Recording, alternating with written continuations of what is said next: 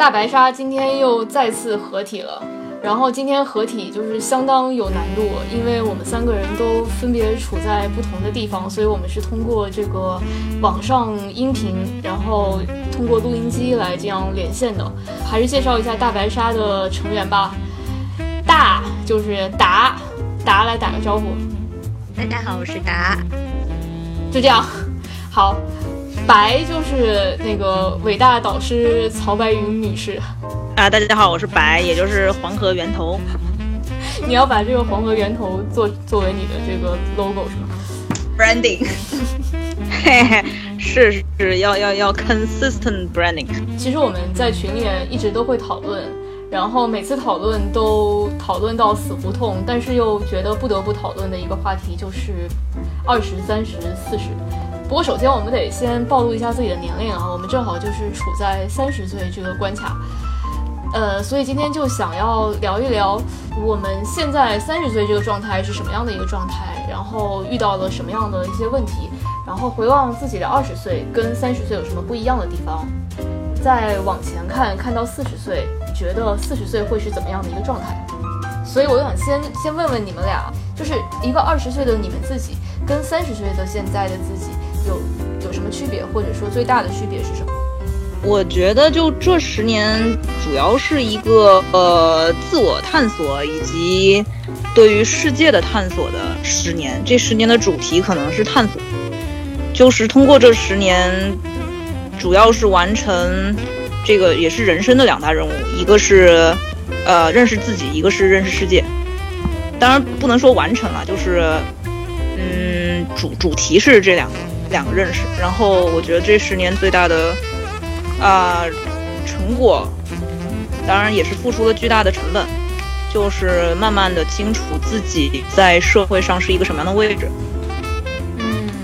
而不是觉得所有的可能性都向自己敞开着，因为你很多可能性啊，经过亲自的去踩过那条路了之后，你会发现就不合适或者不擅长。然后以前觉得自己可以做很多事情，后来发现其实，啊，你能走下去的那条路就是你的唯一的路。嗯，果然这个话题刚说了一分钟就开始丧起来了。那个达呢？我还挺同意白说的这个两个认识的这个过程，就是是一种对于外界的感知越来越敏锐。就是在二十岁的时候，你对于外界的这个客观条件的。触感没有那么敏锐，就是你更多是在想自身，然后觉得呃，就是自身有很多的可能性，但是之后随着你的认识更多，你就能够看到更多的局限，然后看到自身。对对对对，我觉得是就是把自己引入到一个社会的坐标里面去了。以前你只知道你自己，但是现在你你至少大致的有一个坐标在。嗯那你觉得三十岁已经完成了认识认识自己的这个任务吗？呃，那当然，我觉得三十岁可能是就是在三十岁之前是知道自己在哪些领域不行，而三十岁之后就是在你确定自己行的那个领域开始发力了。也也就是说，如果我没理解错的话，你说的意思是？三十岁是一个关卡，这个关卡就是你已经是看到了自己所有的局限，就之后就不存在发现新的局限这种情况了，是吗？也可以这么说，对，就是，啊，三十岁之前是一个就像做选择题，你你排除掉很多这个干扰项，然后三十岁之后就是把你选中的那一项进行扩展。对我，我觉得还更加悲观一点，就是说你三十岁之后。你会继续发现一些不行的选项，就是越来越发现自己的局限，就这个过程没有终止。对我，我也是更倾向于达的这个看法，因为我觉得。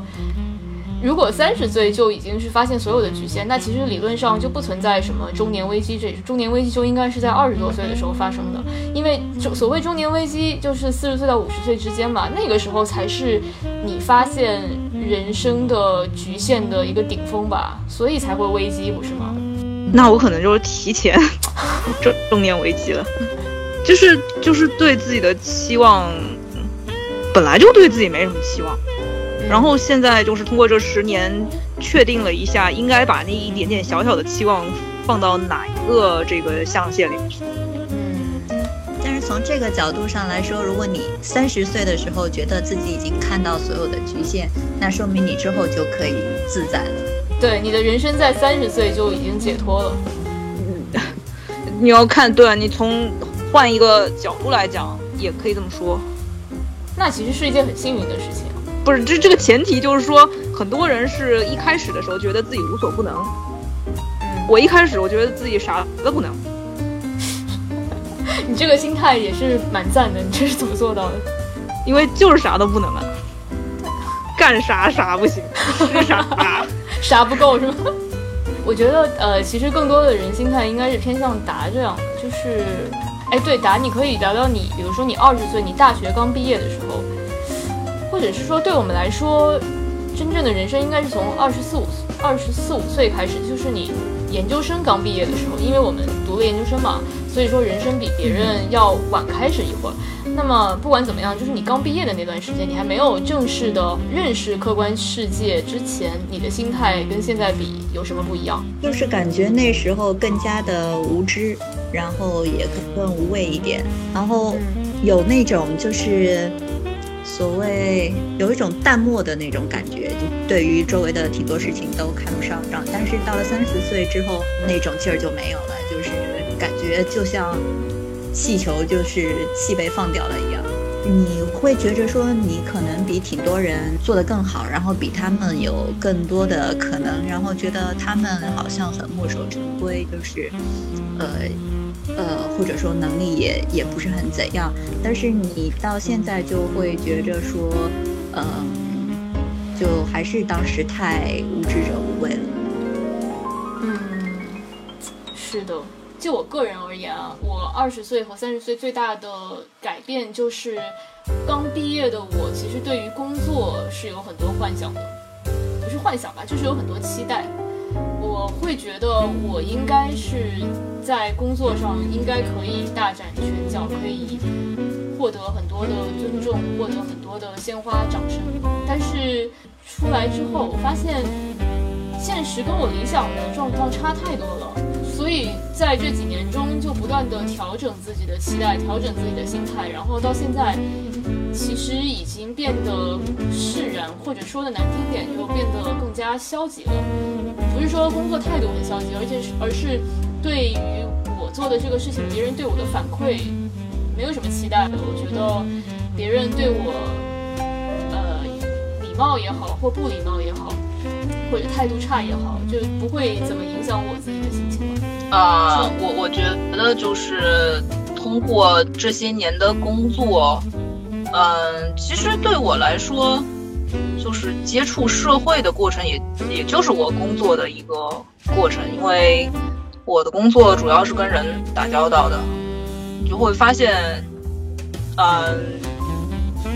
就是这个社会不是你想象的那样的，就其实也是一个。我之前说的社会坐标的引入，也是在工作过程中实现的。然后这这是第一个，第二个就是，呃，这对我来说还挺挺明显的，就是我一直以前就是一个很中二式的职业理想，就是觉得做技术比做管理就是要要牛逼，要纯粹。对，因为我的工作主要是跟人打交道的，就是你越工作，你就越认识到这个社会上具体的一个一个的人，然后你就深刻的认识到，嗯，社会就不是你自己想象的那样的。就对我来说，最重要的一点就是，就是认识到以前自己所处的那个群体是一个多么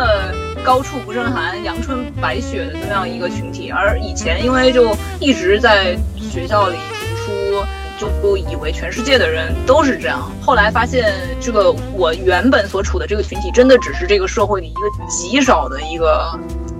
一个占占比极小的一个一个群体。就是你跟大多数的其他人来说，呃，来来来沟通的时候，就有很多大前提，你是必须要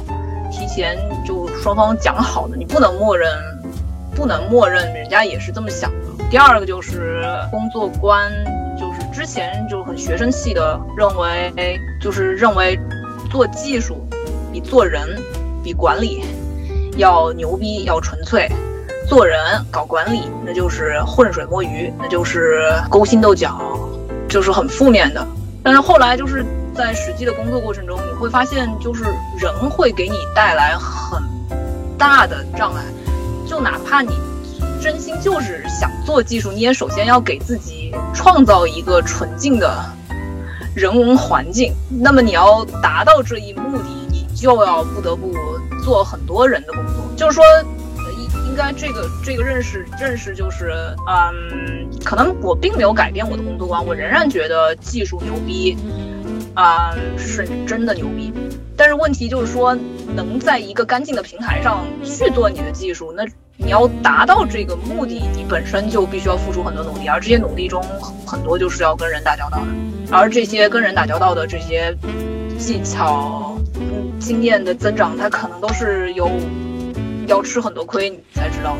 而且我觉得，其实，在现实生活中不存在干净的平台，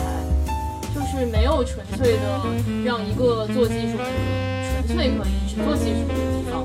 他总归是需要跟人打交道，除非他做的这个事情是他从头到尾可以一个人完成，就不需要跟任何人合作。因为只要有其他人参与进来的事情，就需要很多妥协、沟通啊，对。对，就可能也是这个对于 teamwork 这这件事情的理解以前过于狭隘了吧？咋呢？嗯，那确实就就是在哪儿都免不了跟人打交道，然后之前的工作经历就也是包含跟人要打要打不少交道，就是不少教训，然后。所以，就是这也是扎破气球的一个一个一个因素吧。所以说，你们你们同不同意我这么说啊？就是二十到三十岁的过程，是你的人生第一次你的泡泡被戳破的过程。因为我相信之后还会有第二、第三轮这个泡泡再一次被戳破的呃事情发生。但是，二十到三十岁就是一个人这辈子第一次。Thank you.